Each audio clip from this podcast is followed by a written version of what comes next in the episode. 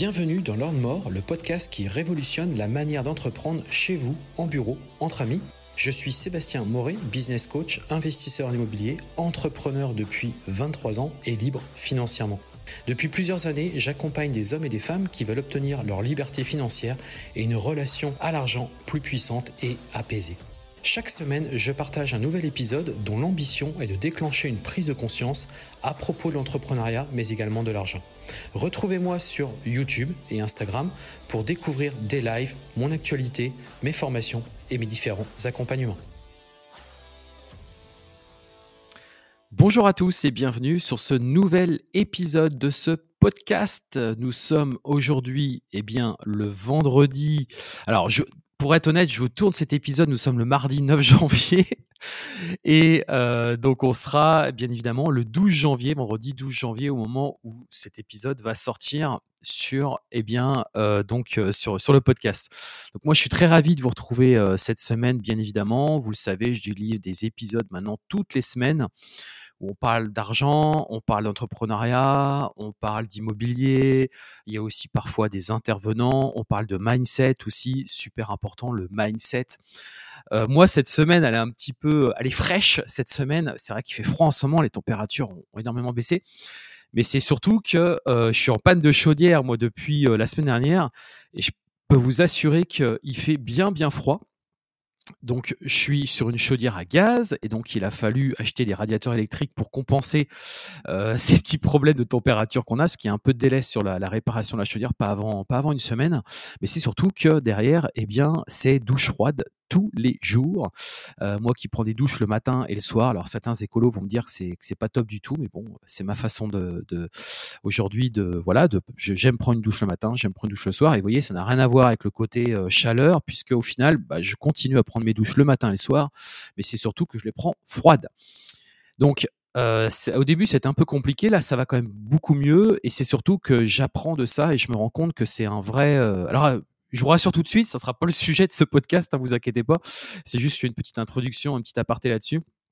Mais ça me semblait important de le faire pour vous expliquer que je, vous encourage à faire cet exercice, à prendre des douches vraiment froides, le faire vraiment. Euh, vous allez voir que derrière, vous allez développer énormément votre énergie, vraiment. Et vous allez vous sentir beaucoup mieux. Et ça a même des gros effets, je trouve, physiques sur le corps, puisque moi qui a des problèmes de dos ou qui des fois a des problèmes de, de douleur dans les jambes, eh bien, je les ai plus, enfin, je les ai beaucoup moins. beaucoup moins de problèmes de dos, beaucoup moins de problèmes dans les jambes. Et franchement, j'ai l'impression que ça me fait vraiment du bien. Donc, vous voyez, je suis vraiment content. J'en tire une excellente expérience. Donc, comme quoi, on transforme toujours le, négatif dans le positif. Il y a toujours des choses intéressantes à, à explorer. Et là, j'en explore une. Et vraiment, c'est une excellente expérience. Et je pense peut-être même que je vais continuer à prendre ces douches froides parce que vraiment, j'apprends énormément de ça. Bon, on va passer à autre chose, bien évidemment. Euh, c'est pas le sujet. Non, aujourd'hui, on va parler de divorce. Et on va surtout parler de comment se reconstruire après un divorce, euh, parce que bah, je pense que beaucoup de personnes sont concernées. Hein. Euh, on dit généralement, on résume assez généralement en disant qu'un mariage sur deux se termine en divorce. Et bah forcément, en fait, dans le divorce, il y a le côté sentimental et bien évidemment qui est, qui, est, qui, est, très lourd et qu'il faut derrière se, se, se, repositionner. Mais on va pas aller là-dessus sur cet épisode, bien évidemment. On va plutôt aller sur le côté argent et sur le côté bah, comment on rebondit face à ça, puisqu'on sait qu'un divorce, bien évidemment, a des conséquences qui sont catastrophique sur le côté financier et je peux en parler puisque j'ai divorcé déjà une fois donc je sais comment ça s'est passé. J'ai surtout j'essaie surtout vous donner ici des pistes et surtout vous donner des idées de réflexion et des méthodes que vous pourriez mettre en place parce que effectivement il y a le côté sentimental faut se remettre de ça mais il y a aussi le côté financier.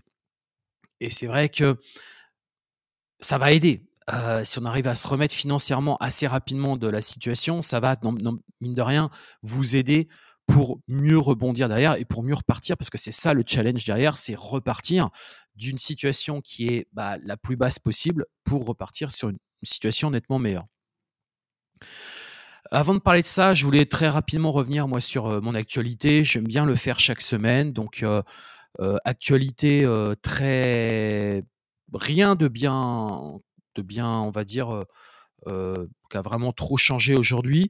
Là, je vais, si je, que je peux vous parler, c'est que je vais sortir dans les prochaines semaines, même dans peut-être même les prochains jours, je vais en parler, eh bien d'un site internet où vous allez pouvoir tout simplement ce que je me suis aperçu sur le marché, qu'il y a de plus en plus de personnes qui revendent leur conciergerie ou qui revendent leur cité de sous-location, voire les deux.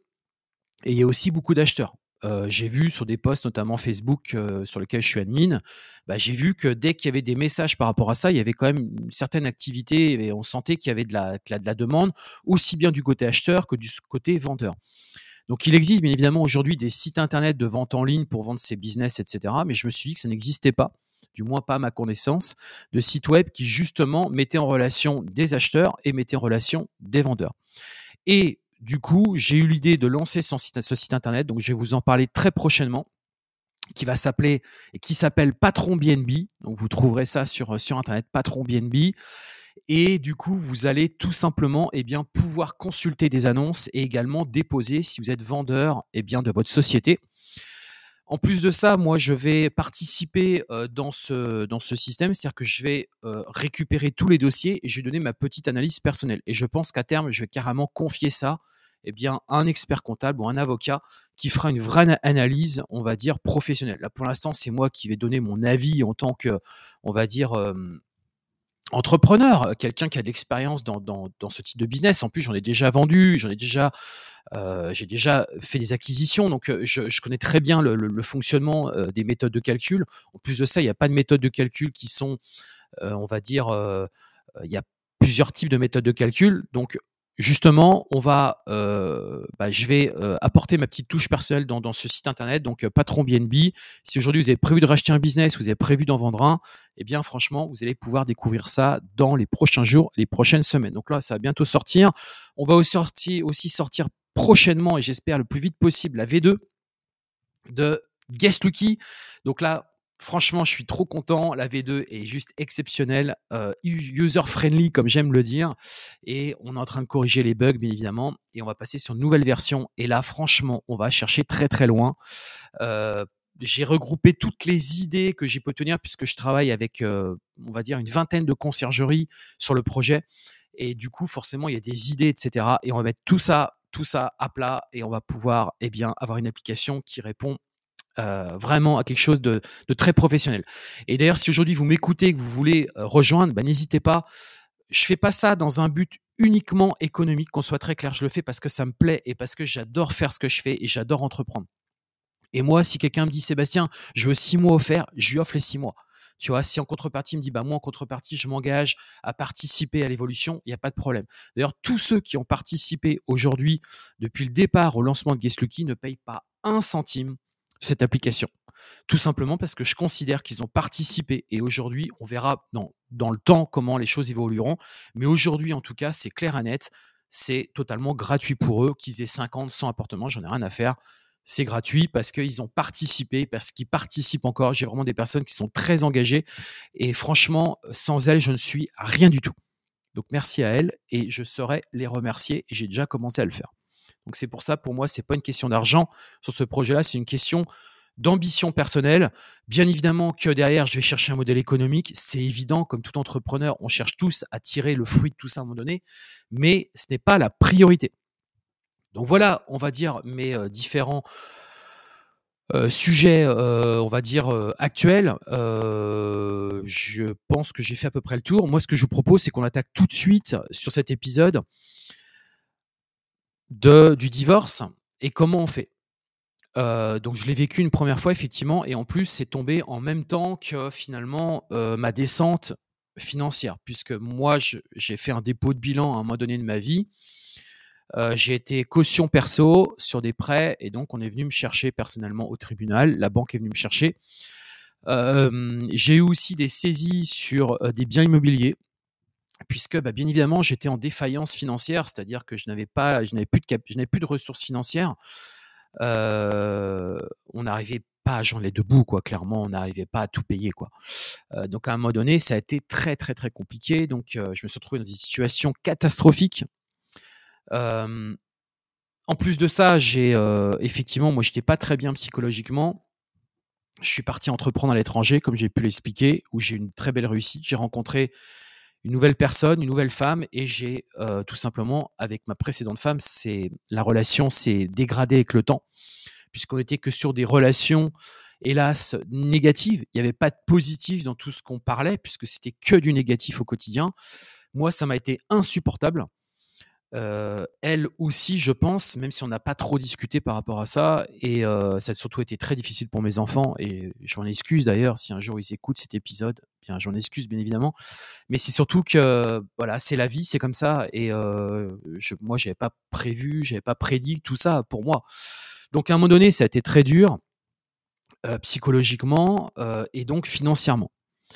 Et pourquoi financièrement? Parce que si vous voulez, quand vous quand vous divorcez, on dit on va tout diviser par deux. Ouais, mais le truc, c'est que vous avez plein de crédits en cours. Et en fait, il n'y a rien qui vous appartient. C'est comme beaucoup de gens qui vous disent j'ai un patrimoine d'un million, etc. Non, mais d'accord. Mais fais-moi le bilan, s'il te plaît, de derrière combien tu dois à la banque. Quoi. Combien tu as réellement d'actifs net, net, net. C'est-à-dire que si aujourd'hui, tu. Je ne parle pas de la vente. Hein. Si aujourd'hui, à un instant T, tu retires la valorisation de tes biens et de ce que tu dois à la banque, combien il te reste exactement?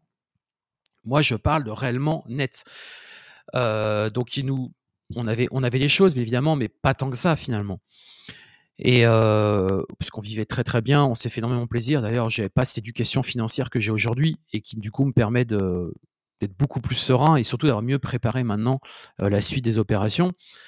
et puis on avait surtout une grosse dette. J'avais, je devais 200 000 euros à la banque, hein. donc sur un, sur, euh, sur un prêt, donc euh, il a fallu le rembourser, il a fallu trouver l'argent. On l'a trouvé bien évidemment, mais c'est eu des conséquences catastrophiques. Donc derrière, rebondir par rapport à ça, c'est très difficile puisque bah, moi, j'ai plus d'entreprise, j'étais entrepreneur, donc je me retrouve du jour au lendemain avec plus rien. Et euh, la seule solution, c'est de retrouver un, salaire, donc de repartir dans le salariat. Mais vous le savez très bien, un salaire, ça va être 2000 balles par mois, quoi. même si vous avez des bons postes, etc c'est compliqué d'ailleurs de repartir, tout simplement parce que vous repartez complètement de zéro. C'est comme si en fait vous vous relanciez dans la vie, comme si vous étiez un jeune étudiant, si vous n'avez plus la jeunesse de l'époque, vous n'avez plus la fougue de l'époque, vous n'avez plus tout ça, et puis vous avez surtout des chocs psychologiques, et puis vous avez aussi une famille, parce que vous avez des enfants, et il y a des dettes. Donc c'est très difficile. C'est très difficile. Alors ce que je vous propose justement dans cet épisode, c'est que on voit comment on peut justement repartir donc, il va y avoir des dettes à payer, bien évidemment, mais il faut derrière avoir un plan d'action. Alors, ça va pas se faire en un claquement de doigts, bien évidemment. Quand vous divorcez, c'est par reparti. Ce qu'il faut déjà vous dire dans votre tête, c'est que vous êtes reparti pour plusieurs années. C'est-à-dire que là, il y aura un moment où il va falloir se reconstruire, comme si, je vous dis, vous repartiez complètement de zéro. On repart pas de zéro et l'année suivante, ça y est, c'est ok. Non, il y a vraiment toute une phase de, redémarrage et qui peut prendre plusieurs années. Donc ça, il faut être prêt à l'accepter, clairement. Il faut être prêt à l'accepter, de passer par là, mais préparer son avenir. Donc déjà, première chose, ça va être faire une évaluation de la situation financière actuelle. Deuxième chose, ça va être mettre en place une stratégie de réduction des pertes et des dettes. Parce que la plupart du temps, quand les personnes veulent chercher à gagner de l'argent, elles ne pensent pas déjà à voir comment elles pourraient optimiser toutes les dépenses qu'elles ont du quotidien. Ensuite, la troisième phase, ça va être se reconstruire. Quatrième phase, investir pour l'avenir. Et là, déjà, vous avez un bon plan d'action, à mon sens. Donc, première chose, ça va être déjà évaluer euh, sa situation financière actuelle et donc, c'est faire un point finalement sur sa situation. Ça va être donc les dettes, les obligations, comme par exemple des pensions alimentaires, et puis les actifs restants. C'est faire en fait un diagnostic. Et l'idée, ça va être de mettre en place eh un budget pour s'adapter à cette nouvelle réalité financière. Alors, on va justement euh, rentrer un petit peu plus dans, le détail. Et en fait, l'idée, si vous voulez, c'est qu'au départ, ce que oublient de faire les personnes, c'est qu'ils ne se posent pas et ils font pas un point finalement. Euh, et surtout, ils évaluent pas leur situation financière actuelle. L'idée, c'est vraiment de mieux planifier l'avenir. Donc déjà, ça va être de faire, par exemple, des inventaires des actifs et des passifs. Donc, par exemple, ça va être le compte bancaire, les investissements en cours, les biens immobiliers que vous pourriez avoir, et puis tout ce qui est passif, eh bien, ça va être les dettes, de, les prêts que vous avez pu faire et les obligations de pension alimentaire. Parce que ça, vous n'allez pas pouvoir y déroger, euh, à moins qu'il y ait des accords qui soient faits entre vous, mais ça va être compliqué. Et là, en fait, en faisant ça, bah, tout simplement, bah, les actifs, ça va être donc, comme je vous le disais, votre salaire, vos comptes bancaires, peut-être des, euh, on va dire euh, des choses que vous aviez déjà, des actifs. Et puis après, il y a tout ce côté passif où là, bah, c'est tout ce que vous devez forcément rembourser au quotidien. Ensuite, il va falloir déterminer, bien évidemment, les besoins financiers. Donc, ça va être, par exemple, bah, le logement, la nourriture, les soins de santé, ça va être l'école des enfants, les assurances. Il va falloir faire une évaluation sur tout ça. Ensuite, ça va être mettre en place justement un, budget post-divorce. Donc pour ça, il va falloir arriver à mettre en place eh bien, un budget réaliste adapté à la nouvelle situation financière. Et notamment, il va falloir diviser les dépenses essentielles et non essentielles pour mieux comprendre où les économies peuvent être réalisées. Il y a vraiment une étude à faire au départ pour justement eh bien, voir est-ce qu'il n'y a pas des postes qui ne sont pas finalement essentiels aujourd'hui au fonctionnement. Il faut vraiment retourner au mode minimaliste. Hein. quand on est vraiment après un divorce, c'est le mode minimaliste. On est là pour se reconstruire. Donc vraiment, il faut zapper toutes les dépenses qui n'ont pas lieu d'être et garder que celles qui sont essentielles à votre vie. Ensuite, il va falloir mettre en place, bien évidemment, des paiements réguliers pour euh, notamment que toutes les obligations financières que vous avez, euh, comme par exemple les pensions alimentaires ou des remboursements de dettes, soient bien respectées. Donc ça, c'est votre priorité. Vous devez, il faut surtout pas aggraver la situation vous êtes dans une situation difficile, il ne faut pas l'aggraver parce que là, ça pourrait être complètement, euh, là, ça pourrait vraiment vous achever et même en plus psychologiquement, vous risquez de mal le vivre. Donc, il faut absolument que déjà tout ce qui est dette qui a été constatée et la pension alimentaire soit effectivement votre priorité en termes de remboursement. Et donc, il faut absolument prioriser les paiements pour éviter des conséquences juridiques ou financière, parce que en fait, c'est la machine qui va tout simplement, c'est un peu comme ceux qui contractent des prêts, euh, par exemple des prêts, des crédits à la consommation pour rembourser d'autres crédits à la consommation. C'est pas du tout bon. Un crédit à la consommation, ça doit vraiment être réfléchi. Quand vous faites un crédit à la consommation, il y a deux options. C'est soit c'est parce que ça vous fait de la facilité de caisse, de la facilité de paiement, parce que vous savez que de toute façon vous avez des rentrées tous les mois et que ça permet juste de lisser la dépense que vous avez. Ou ça peut être aussi, par exemple, sur un investissement et que derrière, vous savez qu'il y a un retour sur l'investissement. C'est-à-dire que vous achetez quelque chose, vous savez que derrière, vous aurez un retour. Donc là, effectivement, le crédit à la consommation peut complètement s'envisager. Mais c'est vraiment dans ces deux cas-là. Donc surtout pas pour financer une dette qui est déjà présente. Ensuite, on va préparer l'avenir. Donc il va falloir, après, petit à petit, arriver à se constituer un petit fonds d'urgence, euh, surtout dans un contexte de changement de vie. Et votre objectif, ça va être de réfléchir justement à, sur du long terme, qu'est-ce que vous voulez mettre en place? Qu'est-ce que vous voulez faire? L'idée, je pense que vous me connaissez, c'est que derrière, on retrouve cette, on va dire, cette liberté financière. Mais bien évidemment qu'il y a tout un chemin à mettre en place. Il y a, comme je vous le disais juste avant, il y a toutes les dettes. Il va falloir déjà faire un point sur votre situation et les accepter et du coup faire en sorte que la situation ne se dégrade pas pour qu'à un moment donné on stabilise. Toutes les dépenses superflues, on les oublie. On ne garde que les dépenses essentielles, nourriture, donc les écoles des enfants, les assurances, ça c'est essentiel. On n'a pas le choix. Oui, s'il faut ça, il faut aussi payer son logement, son loyer, parce que bien évidemment, peut-être qu'auparavant vous étiez propriétaire et donc, vous allez devoir quitter le logement. Je vous le dis, vous allez quitter le logement. Même si vous voulez en donner racheter la part de l'autre, vous allez quitter le logement. Parce que vous êtes dans une situation qui n'est pas du tout confortable et vous allez être incapable de refaire un crédit bancaire pour derrière venir chercher eh bien, la part de madame ou la part de monsieur. C'est quasiment mission impossible. Donc, ça veut dire que vous allez devoir vendre votre résidence principale. En plus de ça, pour un peu que vous êtes dans une situation ou dans une période où l'immobilier a tendance à baisser, en plus de ça, vous allez être sur la ça va savoir que vous vendez pour un divorce. Et donc, l'acheteur va le savoir. Et donc, il va un peu vous presser. Et donc, vous n'allez pas revendre dans la meilleure des positions. Je vous le dis, vous n'allez pas dans la meilleure des situations. Et donc, ça veut dire que vous allez revendre votre bien des côtés.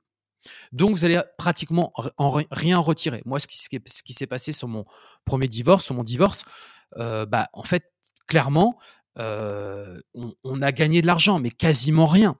Quasiment rien. C'était vraiment il y, avait rien. Ça a juste permis de rembourser quelques dettes qu'on avait sur d'autres projets. Donc en fait, vraiment, c'était, une catastrophe. Hein. Et quand on sait derrière que bah, on va repartir sur un, petit salaire à 2000 balles ou 2500 balles, je peux vous assurer que c'est compliqué derrière pour, pour rebondir. Donc faut accepter cette période, cette durée où on sait quelles sont nos charges fixes, qu'est-ce qu'on doit rembourser tous les mois, et ça, c'est la base. C'est la base et on se met en mode minimaliste. On enlève toutes les dépenses qui servent à rien. Tout ça, on retire. C'est absolument inutile. Et il y en a plein. Hein, faites l'export de votre compte bancaire et regardez toutes les lignes qui servent à rien. Je peux vous le dire, je l'ai fait. Je l'ai fait. Et s'il faut au départ envisager peut-être de repartir sur un véhicule, euh, parce que peut-être vous aviez un leasing sur un véhicule, oubliez tout ça. C'est 200, 300, 400 euros qui partent tous les mois. Vous n'avez pas cet argent. Moi, quand je me suis reconstruit, je vous le dis, lors de mon divorce, j'ai acheté une Xantia à 500 euros. J'ai acheté une Xantia à 500 euros qui a fait l'affaire pendant au moins une année, voire deux années. Après, j'ai acheté un Scénic de la seconde génération. Un Scénic que j'ai acheté 2000 euros, ou 2500 euros, pardon. Et c'est comme ça que je me suis reconstruit. Donc en fait, j'avais très peu de dépenses, je faisais très attention, bien évidemment. J'avais des véhicules qui me coûtaient rien du tout. Il y avait un peu de réparation, etc., mais ça restait relativement faible. Euh, j'étais sur des véhicules qui me coûtaient pratiquement rien tous les mois. Donc je savais que déjà ce poste-là était pareil pour l'assurance, bien évidemment, puisque l'assurance derrière est liée à ça. Même quand vous changez euh, l'entretien, les pneumatiques, etc., ça vous coûte quasiment rien. Et en fait, vous repartez dans ce mode minimaliste. Et ouais, effectivement, moi, quand j'allais chercher mes enfants à l'école, euh, ils voulaient pas que je vienne avec le véhicule. Ils me disaient ah non, mais surtout quand tu viens nous chercher à l'école, garde-toi le plus loin possible et on verra te retrouver. Donc, je l'ai accepté. Ça me faisait un petit peu mal de ne pas pouvoir aller chercher mes enfants avec ma voiture et de pas pouvoir klaxonner, tiens, je suis là et tout.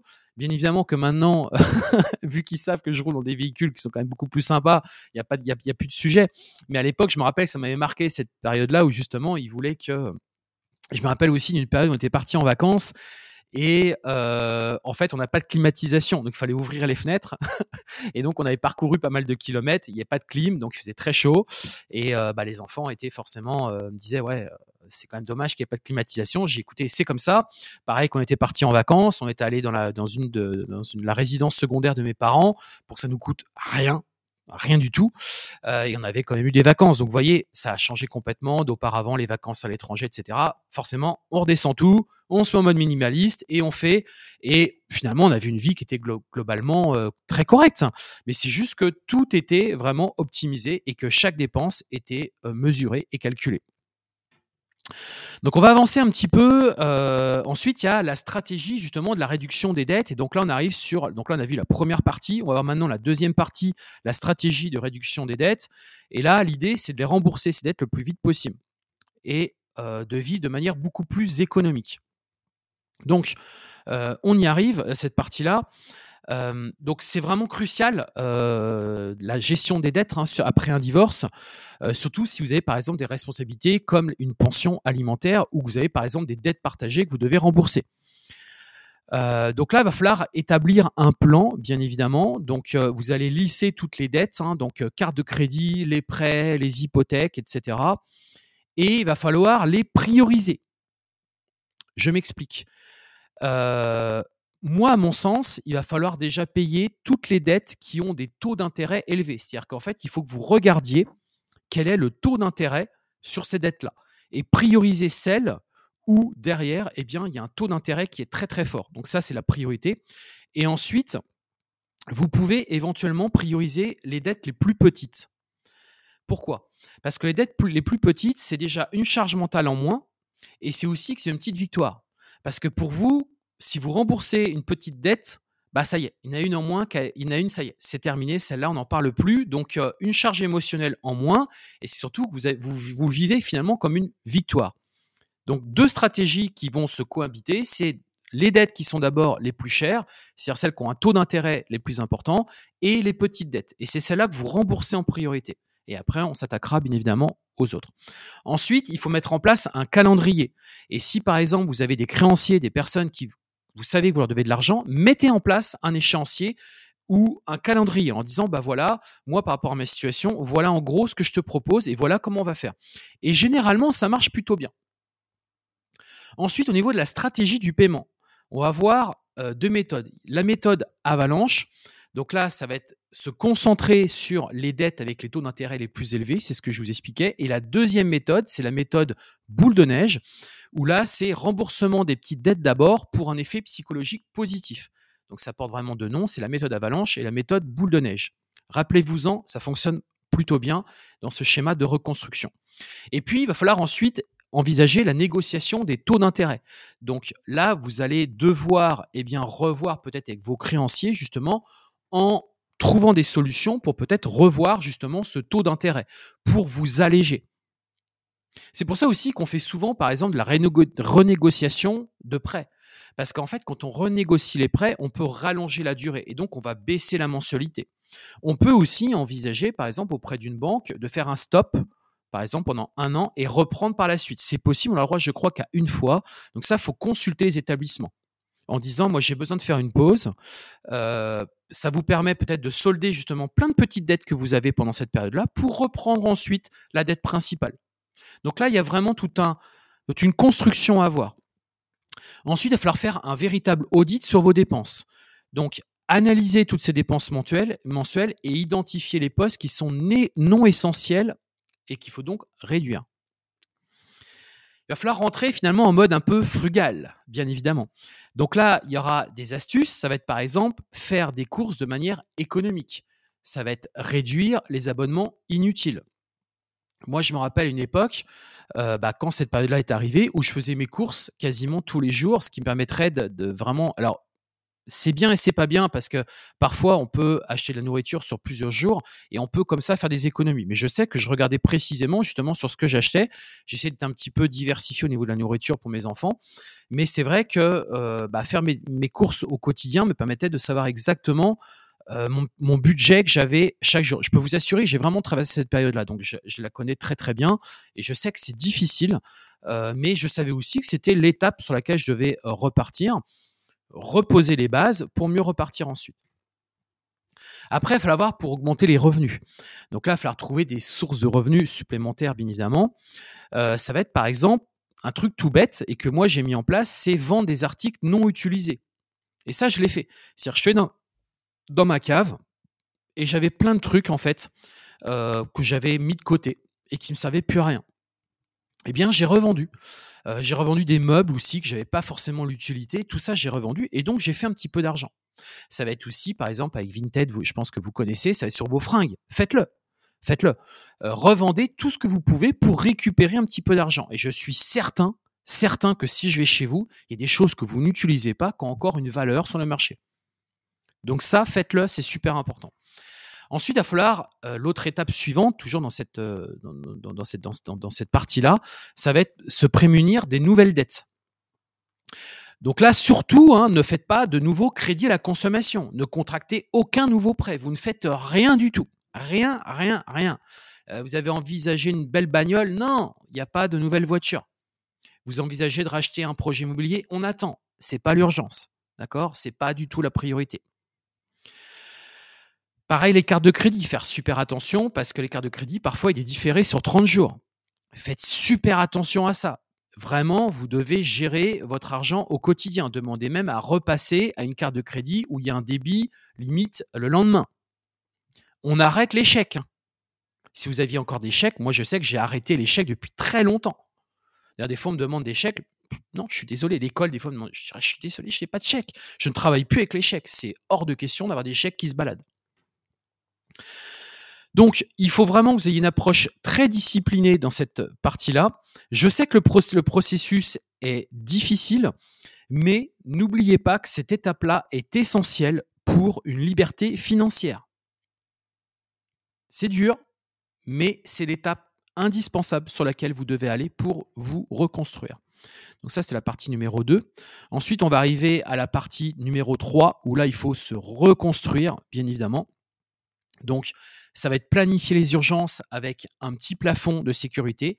On aime bien dire qu'avoir toujours six mois de plafond, enfin de, on va dire de marge de sécurité, c'est un minimum à mon sens. L'idéal c'est plutôt un an, mais ça peut être très difficile, je, je, le conçois.